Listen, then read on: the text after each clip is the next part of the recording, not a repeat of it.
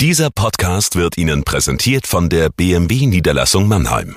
Bei uns finden Sie die größte Auswahl an BMW Neu- und Gebrauchtfahrzeugen in der Metropolregion Rhein-Neckar.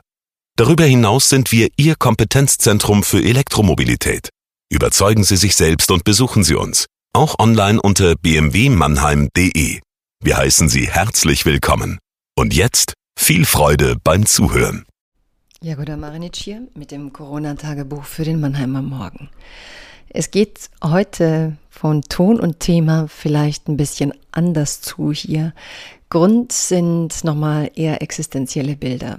Wahrscheinlich haben Sie sie alle gesehen, die Bilder in den Lagern in Moria. Und ich frage mich immer wieder, was das eigentlich so für eine Weltgemeinschaft ist. Und es sind doch so existenzielle, grundsätzliche Fragen. Warum haben die einen die Möglichkeit, darüber zu reden, ob das jetzt zu viel ist, eine Maske zu tragen, ob das eine Freiheitsberaubung ist oder sonst was, während andere Menschen nicht einmal ein Dach über den Kopf haben, auf der Flucht sind, von uns abhängig. Die Menschen in Moria dürfen seit vier Monaten aufgrund von Corona das Lager nicht verlassen. Wir reden kaum mehr darüber.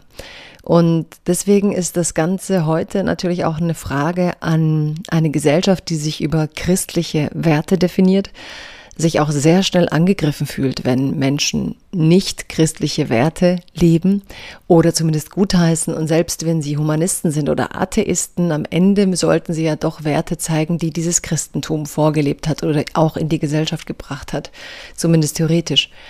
Darum geht's heute in dem Tagebuch. Eigentlich geht's um unsere unfassbare Gleichgültigkeit, warum wir sie haben. Es ist klar, wir können nicht jeden Tag über andere Leute Leben weinen und gleichzeitig frage ich mich schon, wo positionieren sich Menschen in Anbetracht von Weltnachrichten, für die wir zumindest Öffentlichkeit schaffen können, was viele ja auch tun. Liebes Corona-Tagebuch, liebe Leserinnen und Leser. Es braucht kein Gott, um ein guter Mensch zu sein.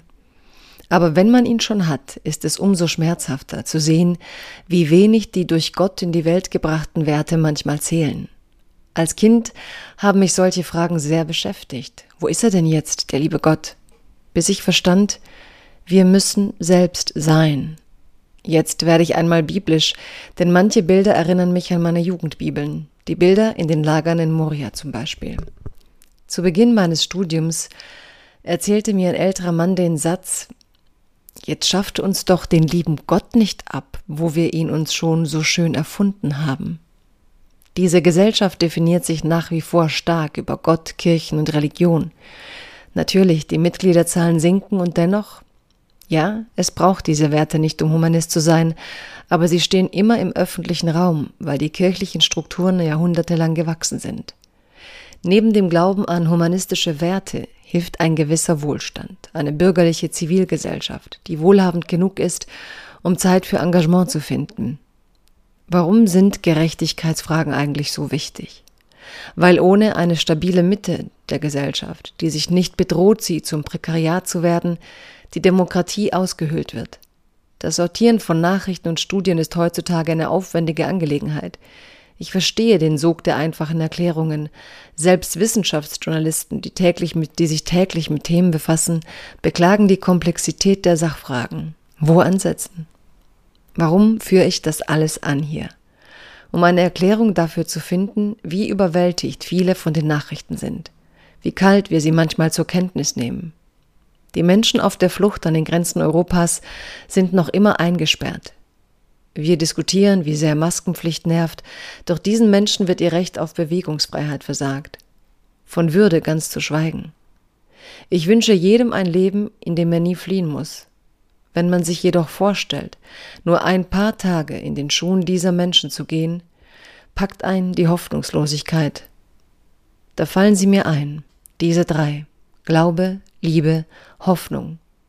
Wäre unsere Gesellschaft nicht würdig, mehr Nächstenliebe für jene, die es am nötigsten haben, in sich zu finden und von der Weltgemeinschaft einzufordern?